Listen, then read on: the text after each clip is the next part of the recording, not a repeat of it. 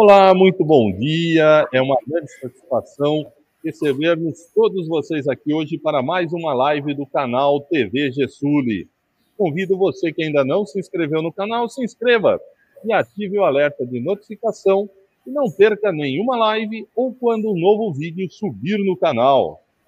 Hoje vamos debater aqui os desafios que a suinocultura paulista e brasileira tem enfrentado nos últimos meses é, mesmo com vários recordes de exportação e consumo interno aqui no ano passado, os produtores têm sofrido com os custos de produção. O ano começa também com uma pressão pelos custos, exatamente porque a safra que se prometia para esse ano aparentemente não será uh, realizada devido aos casos, ao caso de estiagem na região sul que ainda está em andamento, essa estimativa, nova estimativa de safra, que deve sair ainda essa semana. Para debater aqui conosco hoje esse tema, temos aqui o presidente da Associação Paulista de Criadores de Suínos, a PCS, Valdomiro Ferreira Júnior. Muito bom dia, Ferreirinha. Muito obrigado por estar aqui participando conosco dessa live e ter aceito o nosso convite. Bom dia, Humberto. Bom dia ao Grupo Gessuli a TV Gessulha, aqueles que nos ouvem nesse momento. Eu que agradeço a oportunidade para a gente falar um pouco sobre o momento que a suinocultura brasileira atravessa.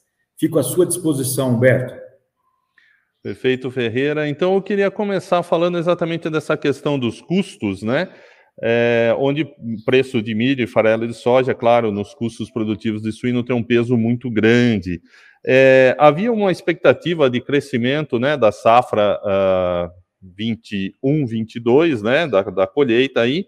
Uh, no entanto, a estiagem na região sul e parte até do centro-oeste levou uma quebra dessa safra, né, que ainda está sendo mensurada. Essa semana deve sair uma nova estimativa. É, como todo esse contexto impacta diretamente os produtores de suínos?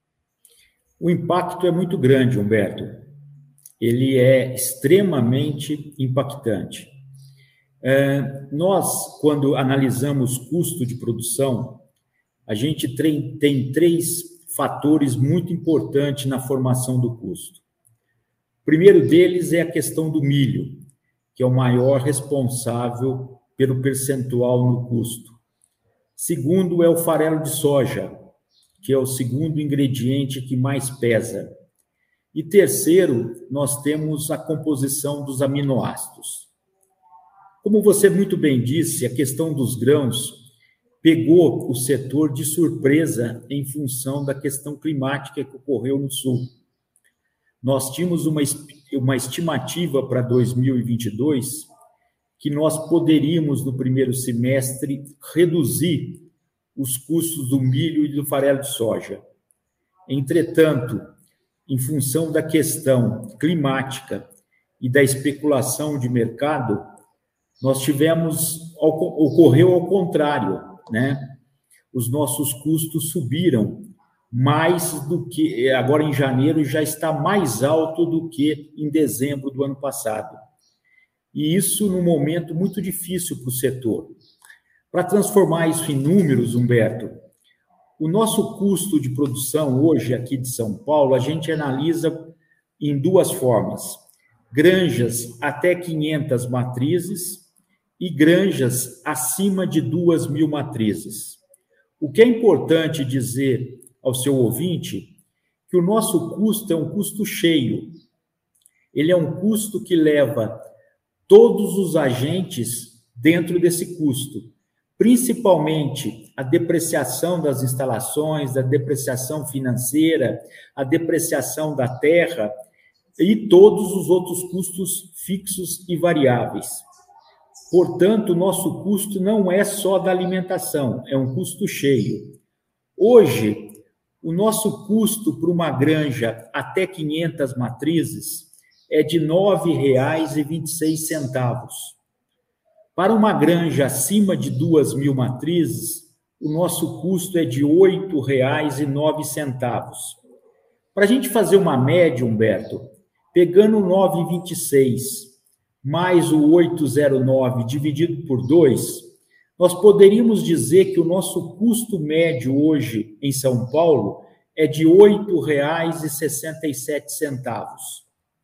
Esse custo contra o preço de venda de R$ 5,33 que nós estamos praticando efetivamente no momento, nós estamos falando de uma perda para cada, para cada quilo vendido, nós perdemos R$ 3,34.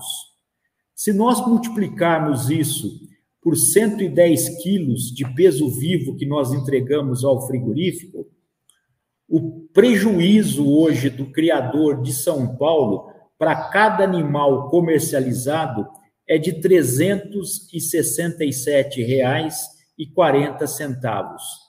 Não há setor que aguenta essa perda por muito tempo. Esse é o impacto do custo, Humberto. Uhum. É um impacto é, bem elevado, Ferreira. E, pontuando, vamos assim dizer, desde o ano passado até esse momento, é, é, quer dizer, o, o, o produtor uh, de São Paulo, o suinocultor brasileiro, de uma maneira geral, desde o ano passado vinha já acumulando prejuízo, né?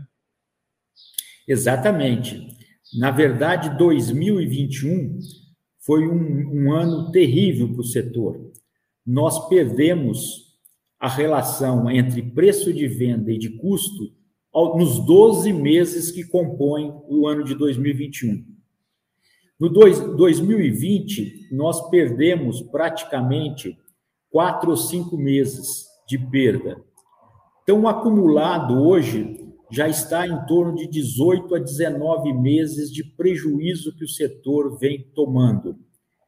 É, eu forço a dizer que nenhum segmento consegue sobreviver com, tão, com um período tão longo de prejuízos.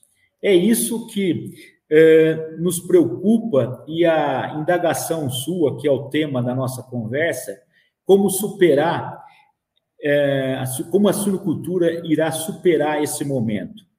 Então, é muito difícil, é delicado o momento que nós estamos vivendo.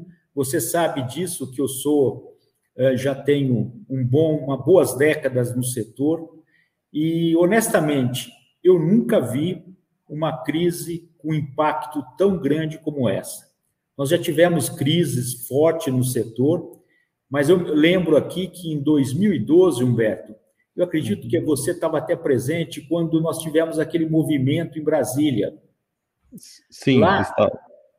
lá nós falávamos que o setor estava perdendo porque nós tínhamos um excedente de oferta, um excedente de oferta em torno de 100 mil toneladas. Hoje, o registro é muito maior. É, então, o primeiro, o primeiro, primeira discussão nossa, Humberto, é sobre a questão o que, que levou a essa crise? Quais foram os fatores? E aqui nós não podemos culpar ninguém. Nós temos que analisar profundamente o que, que aconteceu de fato que levou a esse desequilíbrio na nossa cadeia produtiva. Uhum. Se nós analisarmos o ano de 18, Humberto, 2018, uhum. 2019, nós tivemos bons anos. O setor teve uma lucratividade muito forte, nós tivemos um ganho real, e como o produtor rural ele é muito ativo, e como existia naquele momento uma demanda do mercado internacional e nós aumentamos a nossa produção porque os países, principalmente a China, a Rússia, gostariam de importar o nosso produto. E nós estávamos naquele momento numa fase favorável da macroeconomia internamente falando. Como o suinocultor é muito ativo, imediatamente ele aumentou a sua produção e a sua produtividade. Isso fez com que, a partir do ano de 2020, nós começássemos a ter um excesso de produção. Esse excesso em 2020, ele foi é, conseguiu se eh, equilibrar com o crescimento das exportações. Lembra que nós saímos de 750 mil toneladas e atingimos um milhão de toneladas. Só que os fatores de 2020 e 2021, em nível de economia globalizada, nós entramos num processo de pandemia. Isso fez com que a economia travasse em nível mundial. E esse travamento fez com que nos pegasse no momento de maior produção da suinocultura na sua história. Vou te dar um número que isso mostra claramente. O Ministério da Agricultura, lá atrás, sinalizava que em 2021, Humberto, nós iríamos produzir 4 milhões e 200 mil toneladas. Em 2027, nós iríamos produzir 4 milhões e 800 mil toneladas. Qual que é a realidade de hoje? O que, que estava previsto para 27 foi o que nós produzimos em 2021, os 4 milhões e 800 mil toneladas. Isso justifica esse crescimento com os fatores negativos que ocorreu, aí vai entrar a lei da oferta e demanda. Não há é. como. Então, o uhum. primeiro problema que nós precisamos solucionar é esse excedente de oferta. Uhum. É, Ferreira, retomando só a, questão 2021, 2021 eh, se bateu o recorde, claro, eh, de exportação e, e, aumentou bastante o consumo no mercado interno.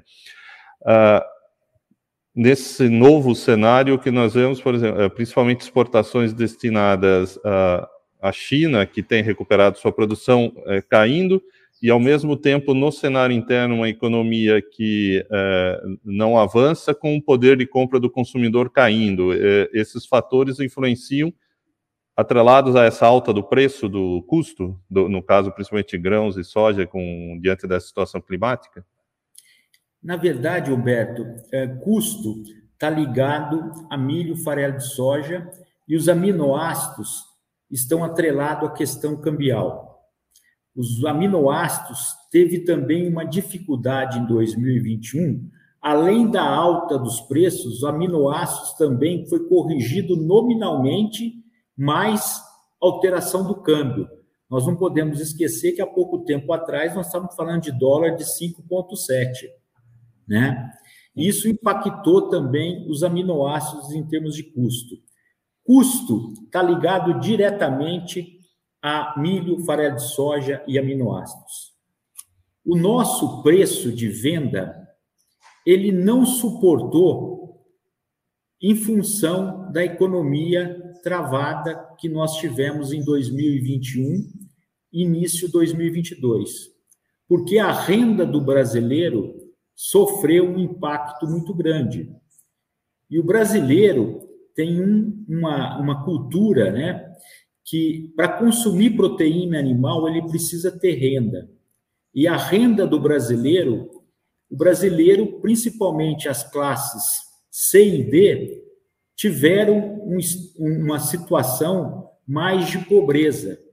Isso fez com que limitasse o nosso consumo de proteína animal barra suínos ou barra porco.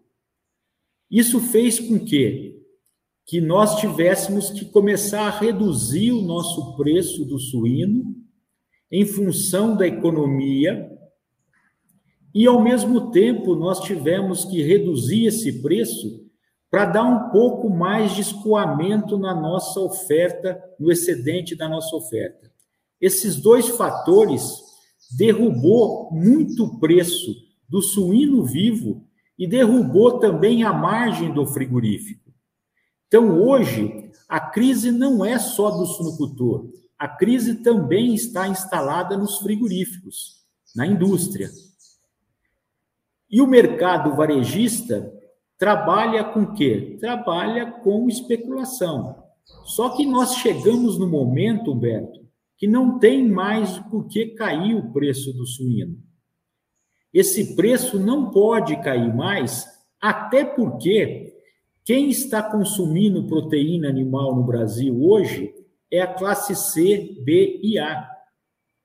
Esse ele tem um poder aquisitivo ainda que dá condições até dele pagar um pouco mais o preço da carne. Já a classe D e E tem dificuldades em função da sua rentabilidade. Nós não podemos esquecer que nós temos hoje 14 milhões de pessoas fora da área de trabalho, ok? Desempregados, e aumentou muito o, nível de pobreza no momento no país. Então, para nós sobrevivermos em termos de competitividade com outras carnes, nós temos que trabalhar muito nesse momento a classe C, B e A. Só que essa classe, por ter um poder aquisitivo, ela não vai fazer a opção só da carne suína. Porque essa população, economicamente falando, como ela tem poder, ele não só atrela ao preço, ele também atrela à qualidade, ao seu desejo de consumo, que está ligado também à carne de, de boi e à carne de frango. Então, nós chegamos num patamar, Humberto, que esse preço do suíno vivo e do preço do suíno abatido não tem mais como cair. Nós chegamos, acho que, no fundo do poço. Para recuperar, para recuperar esses preços que nós atingimos, Humberto, uma, um animal abatido no melhor momento a 14 reais o quilo. Hoje nós estamos comercializando os frigoríficos que atuam no mercado paulista estão comercializando em torno de R$ 7,50 a R$ reais o animal abatido. Veja como que enxugou o preço para dar vazão na demanda. Qual que é a perspectiva? A perspectiva é que a economia brasileira ainda não destravou.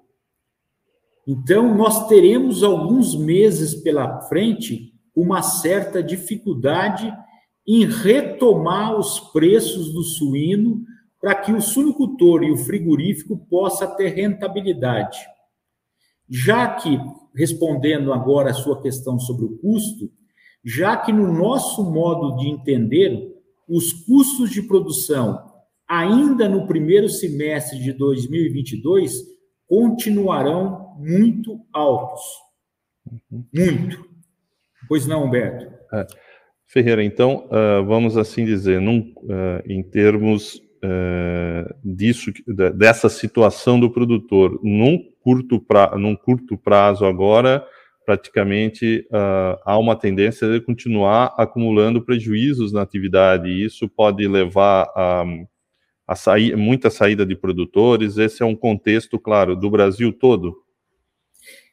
Pelo que a gente tem de informação em nível de Brasil, a situação da suinocultura é todo o país.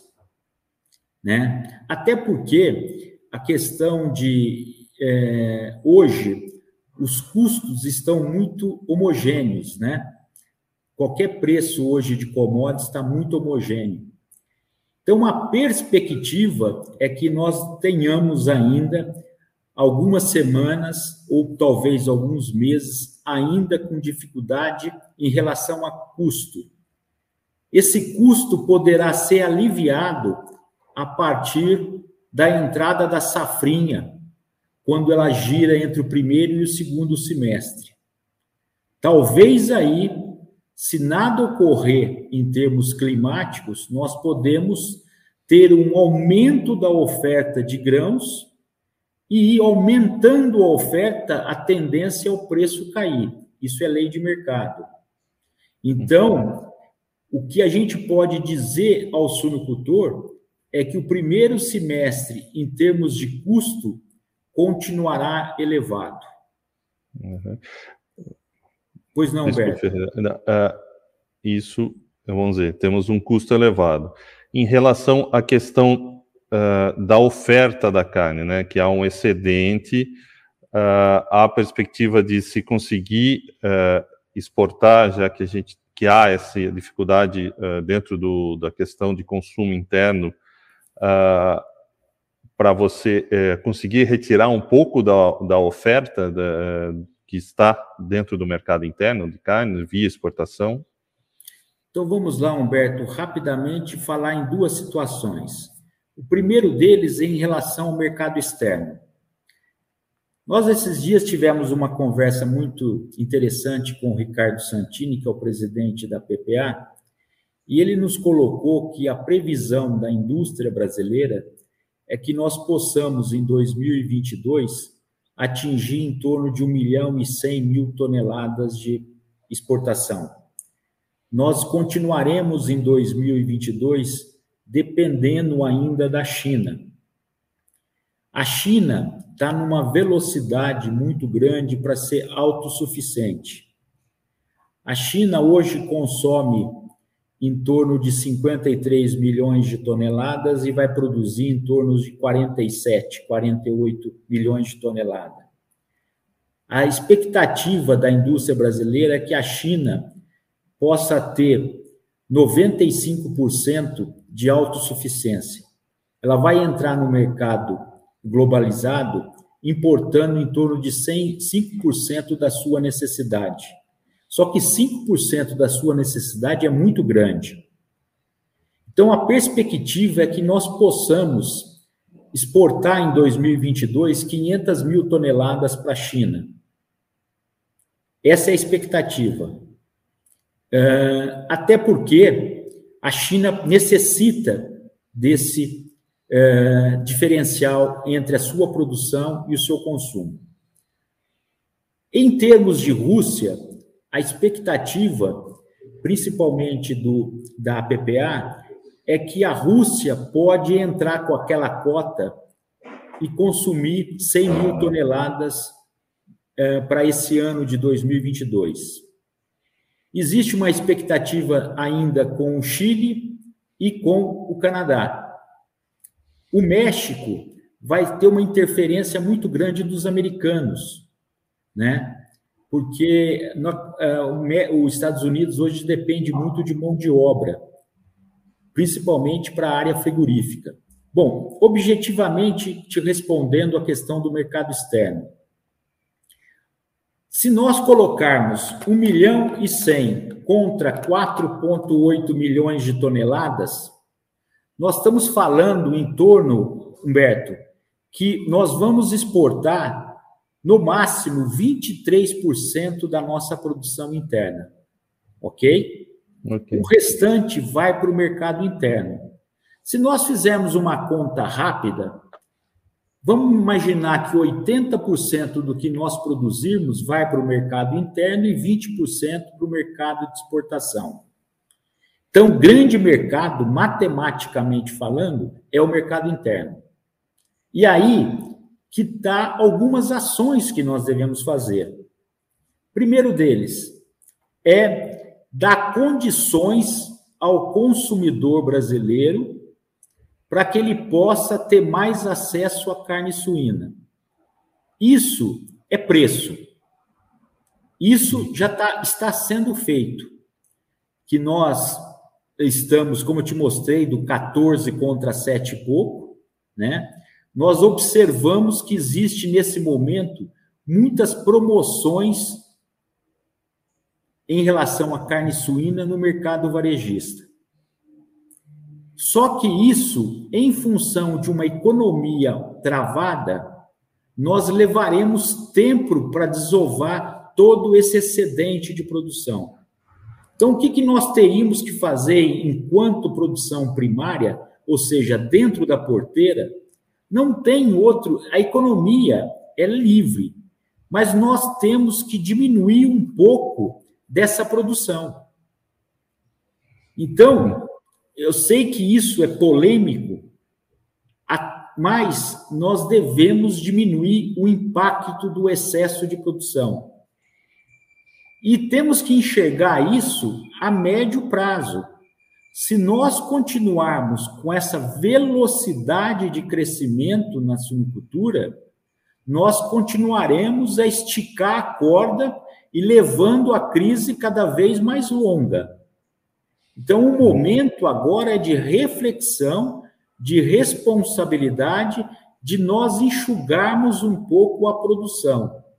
Para enxugar essa produção, os efeitos, Humberto, não serão agora, serão basicamente no segundo semestre, porque o ciclo reprodutivo da suinocultura é muito longo. Não é como a avicultura que desliga uma máquina e em 45 dias você consegue regular o mercado. Então, basicamente, reduzir um pouco a produção.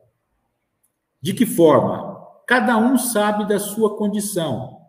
Porque aí nós temos um outro problema, Humberto, que em função daqueles 18 meses que eu te falei de crise, dois, segundo semestre de 2021, mais 2020, mais o ano todo de 21 e agora iniciando 2022 com perda, qual que é a provocação?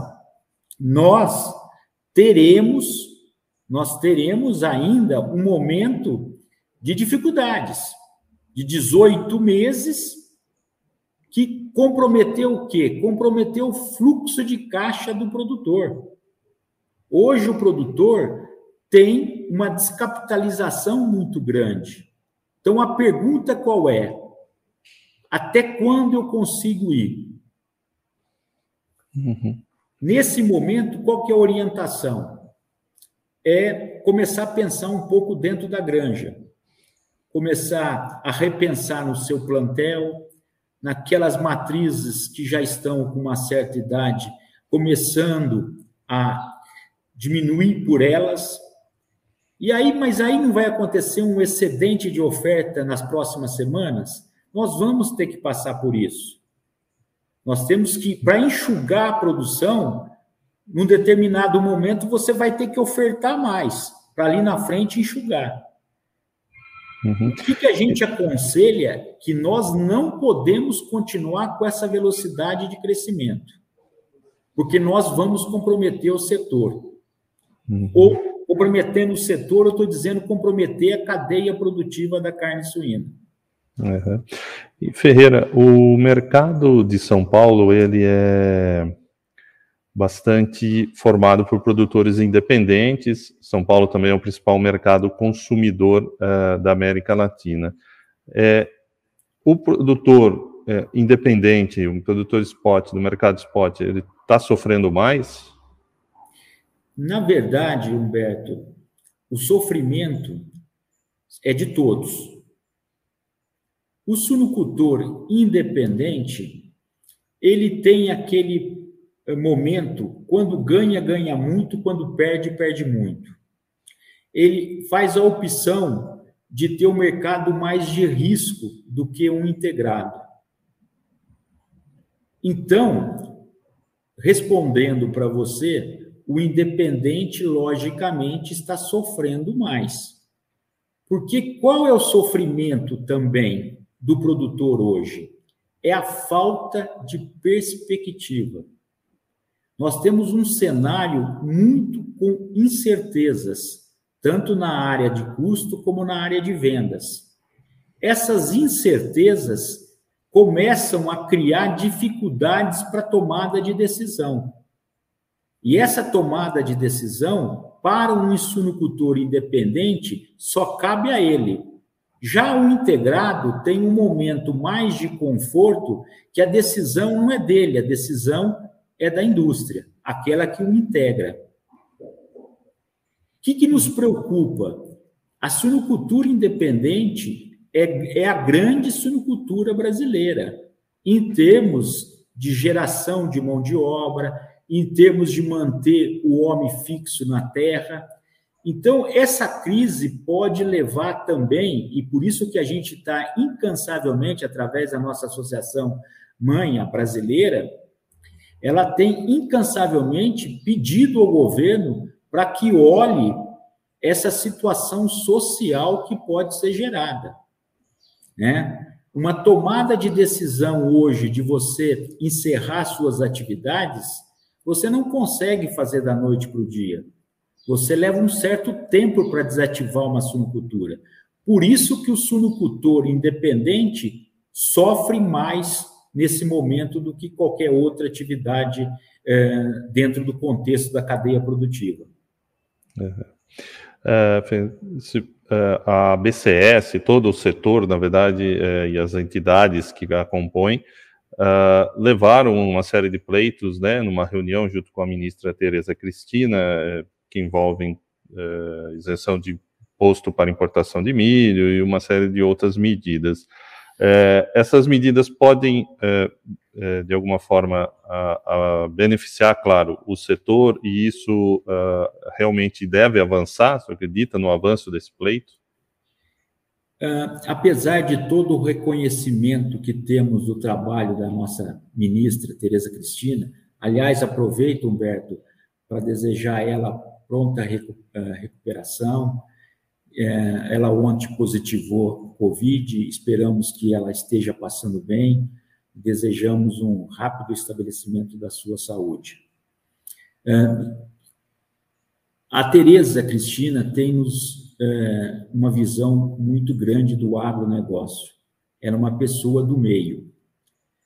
Só que, infelizmente, e não é em função desse governo, é da história, o setor público tem uma burocracia muito grande para tomada de decisões. Então, o governo, com essas medidas, pode ser paliativas. Na verdade, a grande decisão, nesse momento, é do produtor. E a decisão é: nós precisamos enxugar o excedente. A velocidade do, desse enxugamento vai ser exatamente o que, que nós vamos dizer se a crise é semanal, mensal ou semestral. Uhum. Então, essas reivindicações que foram feitas para a ministra, são importantes, mas são paliativas. A emergencial, já que houve um crescimento, o setor deu uma resposta ao pedido do próprio governo. Lembra, no tempo do Henrique Meirelles, quando ministro, ele foi um dos que foi à televisão e pediu para o setor do agronegócio aumentar sua produção, porque o Brasil estava se transformando num grande agente de exportação, tanto de grãos como de carne. O setor imediatamente respondeu. Então, agora, como esse investimento precisou, o criador, principalmente independente, precisou de recursos, agora está no momento que o governo, aonde que ele poderia ajudar? Prorrogando os financiamentos que estão vencendo agora, fevereiro, março, abril e maio. Esse é o pedido. Dá um pouco de fôlego ao suinocultor para uma domada de decisão. Hoje, o fluxo de caixa e a descapitalização do suinocultor está deixando ele muito incomodado para pagar esse financiamento que foi gerado principalmente nos investimentos. E esses investimentos, Humberto, gerou também um aumento da produção, da produtividade. Você lembra muito bem, você é do setor, quando uhum. nós falávamos aqui que o setor produzia 27, 28 terminados por ano.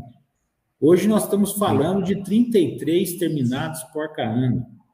Isso foi genética, foi nutrição, foi manejo, foi instalações, as exigências dos impactos ambientais, a suinocultura está respondendo, fazendo nas suas instalações grandes investimentos.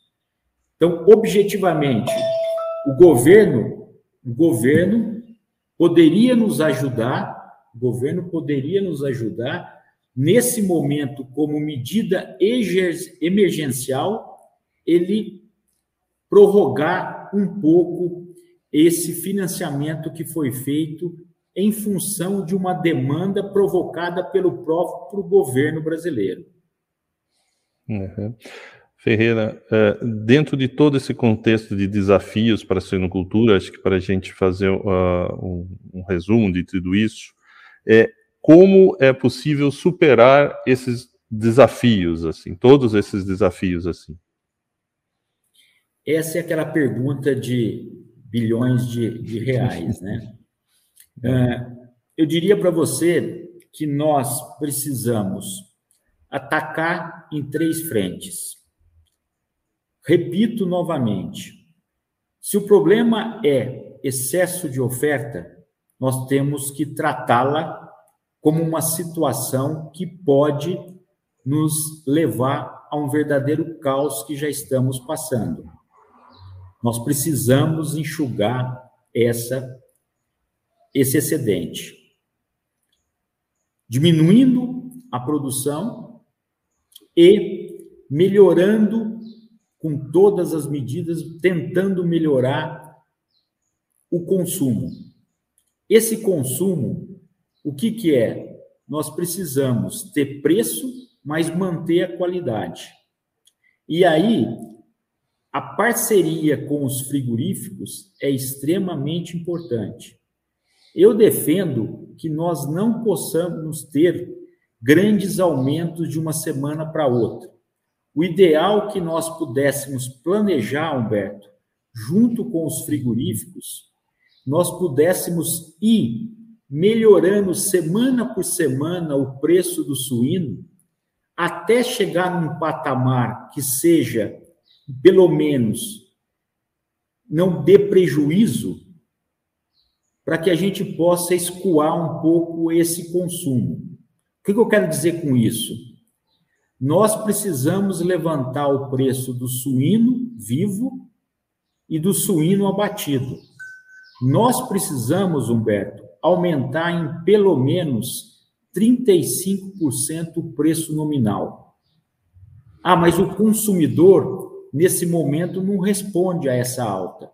Então, vamos parcelar essa alta. Vamos flexionar, flexibilizar, melhor dizendo, semana por semana. Um aumento que o consumidor não sinta já que nós estamos falando da classe C, B e A, no meu entendimento, esse consumidor tem condições de pagar mais pelo pernil, mais pela picanha, mais pelo lombo, enfim, os inúmeros cortes que tem de carne suína. E o terceiro, que é mais, depende, não depende do produtor, depende de uma globalização de fatos é a questão do mercado externo. Nós temos que continuar exportando e para isso, qual que é o juízo? É mantermos o nosso plantel sanitariamente viável. Esse é um tema que nós precisamos se preocupar. Nas dificuldades, às vezes a gente relaxa um pouco a questão sanitária. Lembrando que a questão sanitária, que nós somos hoje por excelência em nível mundial, nos faz exportar mais de um milhão de toneladas de carne suína para o mundo. Imagina se nós tivéssemos ou um problema sanitário. Aí é um tsunami que vem na suinocultura brasileira. Então, tomar muito cuidado na questão sanitária para que a gente possa continuar escoando 20% da nossa produção interna para esses mercados eh, globalizados. Uhum. Ferreira, é, chegaram aqui é, duas perguntas, eu vou até unir porque elas são próximas aqui. Um do Amarildo Araújo, né, que quer saber em relação ao desenvolvimento de outros mercados externos aí, né, que fora a China e a Rússia, é, você chegou a alguma coisa a comentar com relação ao México, Canadá, né, é, também, mas como andam essas outras é, negociações, fora a China e Rússia, e a Karina Rocha também, é, que dentro desse contexto de autossuficiência da produção chinesa, né, que a produção está se recuperando na China, é, se o mesmo está relacionado à produção agrícola como um todo. Acho que ela quer saber se em outras atividades produtivas a China também tem atuado para ser autossuficiente. Não sei se você também tem essa informação. É, vamos, vamos então de, de trás para frente. Como a última pergunta, eu agradeço. Na verdade, a China é o grande consumidor de produtos do agronegócio hoje. Então, está todo mundo olhando para esse mercado. Né? Na questão de proteína animal, a China propôs mudar a sua forma de produção. Ela será cada vez mais buscando a tecnologia. E ela tem recurso para isso porque a economia é mais fechada. O governo faz o crescimento da suinocultura conforme as suas necessidades internas. Então, não vai faltar dinheiro para o chinês investir na suinocultura. Ponto. Para isso, ele precisa do quê? Ele precisa também de grãos, né? Ele precisa de produção de soja, de milho. Só que aí, a tendência do governo chinês é buscar áreas cultiváveis fora do território chinês, por questões aí que nós sabemos. Então, percebe-se muito investimentos dos chineses em países com uma agricultura muito forte. É o caso aqui no Brasil. Nos últimos anos, nós temos investidores chineses entrando nessas áreas de produção. Então, talvez nós vamos produzir soja e milho para o mercado chinês e vamos exportar proteína animal também para esse mercado chinês. O que, que nós temos que entender? Que o mercado externo é muito difícil, principalmente numa crise que o mundo está atravessando. A crise não é só brasileira, a crise é mundial. E essa crise leva a dificuldade de todos os lados. Então, você conquistar mercado é muito difícil nesse momento. Mas, como nós dissemos, o trabalho da indústria, o trabalho do suinocultor, o trabalho do governo vem tentando buscar novos mercados. Eu disse do Canadá, como o próprio estou dizendo aqui, é, pelo próprio presidente da PPA, que indicou é, esses mercados. O mercado do Canadá, o mercado do Chile, né? são mercados importantes, só que o grande volume das exportações está concentrado em dois países, Rússia e China. É nesse caminho que nós temos que buscar. Ter o um mercado chinês e o um mercado russo, e os outros mercados vêm somar para que a gente possa continuar mantendo as nossas exportações acima de um milhão de toneladas. É difícil um país, Humberto, exportar numa economia livre, exportar mais do que 25% do que ele produz. Nós estamos atingindo 22. Então, nós temos que olhar com muito carinho nesse momento é o nosso mercado interno. E esse mercado interno só tem uma situação: é melhorar a rentabilidade do produtor, do, do brasileiro, para que ele possa consumir mais proteína.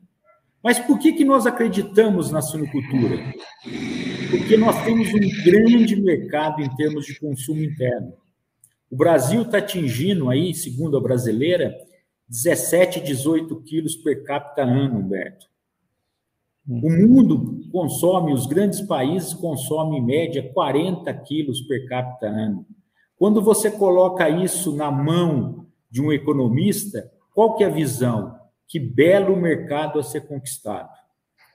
Para conquistar esse mercado, nós temos que ter índices de produtividade e temos que ter a questão sanitária em dia. Então, a perspectiva é muito forte para a suinocultura até porque, no nosso entendimento, a carne bovina e a carne de aves já bateu no teto dos 40 quilos por. Então, quem poderia crescer em termos de consumo per capita é a carne suína. E o que eu tenho observado ao longo dessas décadas, Humberto, com toda franqueza, é que aqueles mitos em relação ao nosso produto vêm caindo consideravelmente. Né? Uhum. Nós já atingimos 7 quilos per capita ano. Hoje nós estamos falando de 18. É um crescimento extremamente interessante. Esse trabalho que tem sido feito pelo Fundo de Desenvolvimento da Suinocultura, através do marketing, é muito importante para quebrar barreiras. Só que para você mudar o hábito alimentar de uma pessoa, precisa de tempo, precisa disposição do produto, facilidade para o consumidor. Alguns anos atrás, nós vendíamos três cortes só de carne suína. Vendia um pernil inteiro. Hoje, nós estamos conseguindo entender a necessidade do consumidor, que é praticidade, preço e qualidade, e estamos fazendo do nosso produto o que o consumidor deseja, não o criador o que ele deseja. Nós produzimos para o objetivo final. E qual que é o objetivo final? É a satisfação do cliente. E quem é o nosso cliente nesse momento? O brasileiro. Quem que são os próximos consumidores? Os chineses e os russos. Uhum. Ferreira, tem mais uma pergunta aqui que veio uh, encaminhada pelo Jorge Augusto Gens Mioto. É, ele pergunta por que, que o governo, uh, de repente, não faz um estoque regulador né, com todo esse excedente de produção? Na verdade, é o, seria o, o interesse de todos, que o governo tivesse capacidade de regular. Só que nós temos um produto de proteína animal que é um produto perecível.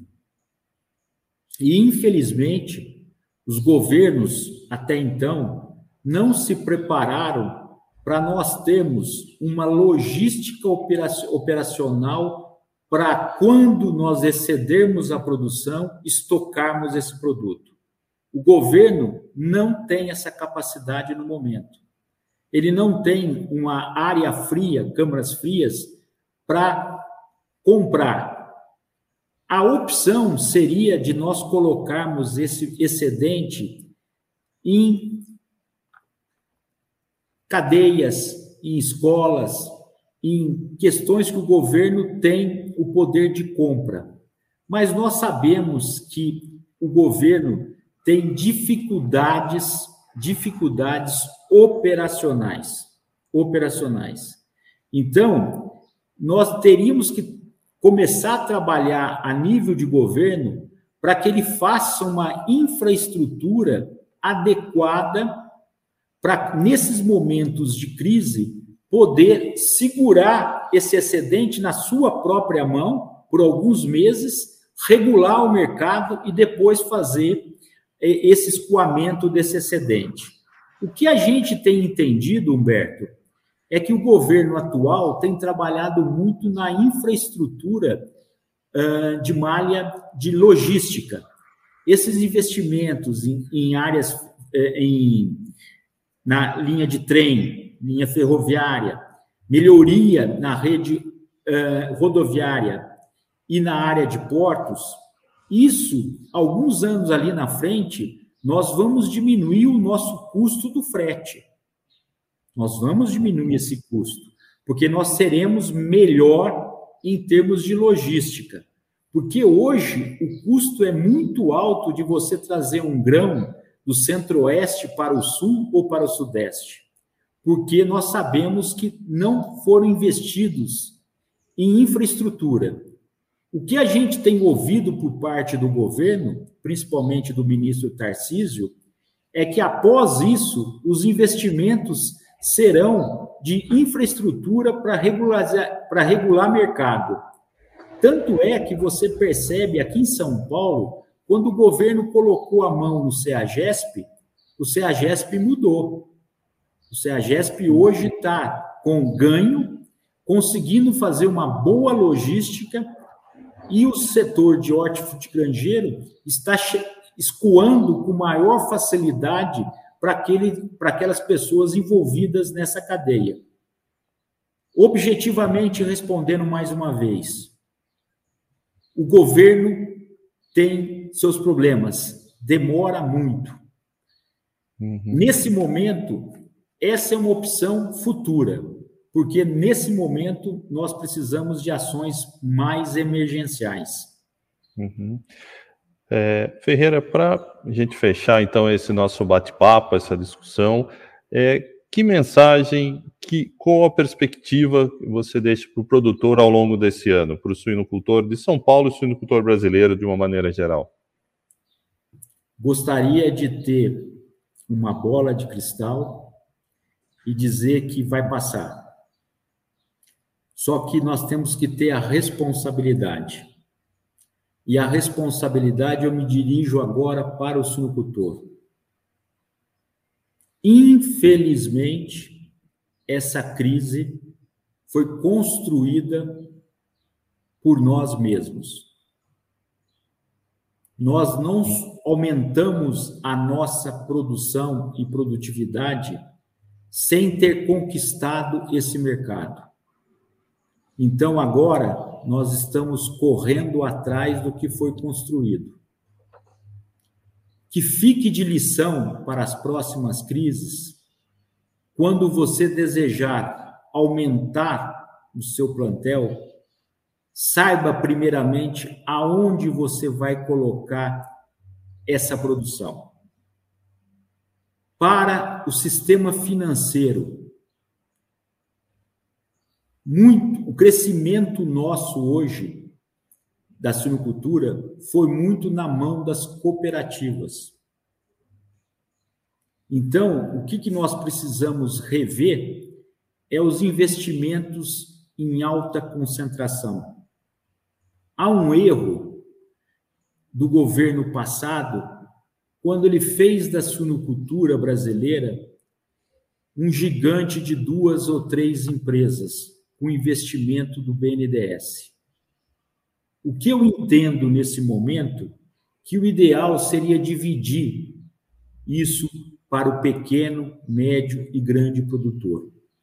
Toda economia monopolizada pode levar a problemas sérios socialmente.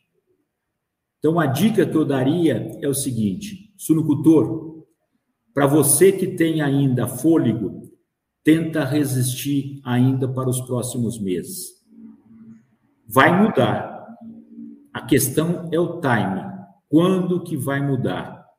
Nós estamos trabalhando para que nós possamos melhorar esse preço semana a semana.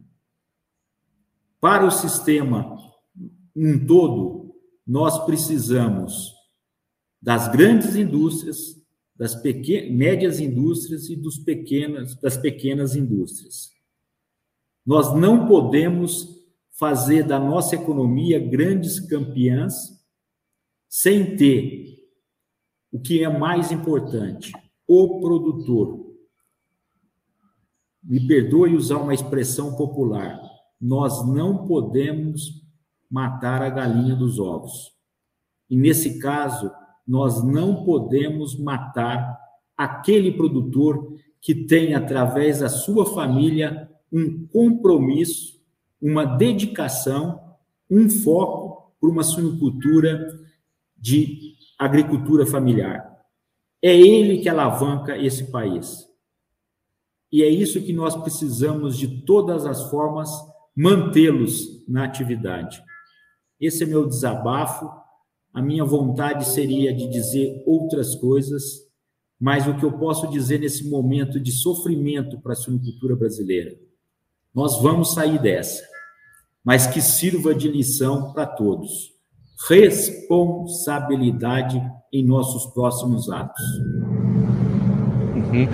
Eu gostaria imensamente de agradecer aqui a participação Valdomiro Ferreira Júnior, presidente da Associação Paulista de Criadores de Suínos, a PCS, em nossa live hoje. Ferreira, muito obrigado. Acho que foi uma discussão rica e com muitas informações e uma análise aí da situação vivida pela suinocultura. Humberto, eu que agradeço em nome da Associação Paulista de Criadores Suínos, eu que agradeço a oportunidade. Você sabe da estima que eu tenho pela sua pessoa pela estima que eu tenho na família Gessuli, agradecer a Andréia, agradecer você, eh, a Humberto, Ricardo, enfim, todos, eh, por essa oportunidade. E quem sabe numa próxima nós possamos estar um pouco mais aliviados dessa pressão que todos nós estamos sofrendo. Mais uma vez, muito obrigado pela oportunidade e um bom trabalho a todos. Muito obrigado, Ferreira. Muito obrigado a você também que nos acompanhou ao longo de toda essa live. E gostaria de lembrar sempre, se você ainda não se inscreveu no canal TV Gessul, se inscreva e ative a notificação e não perca nenhuma nova live ou vídeo que subir em nosso canal. Muito obrigado, um bom dia, até a próxima. Tchau.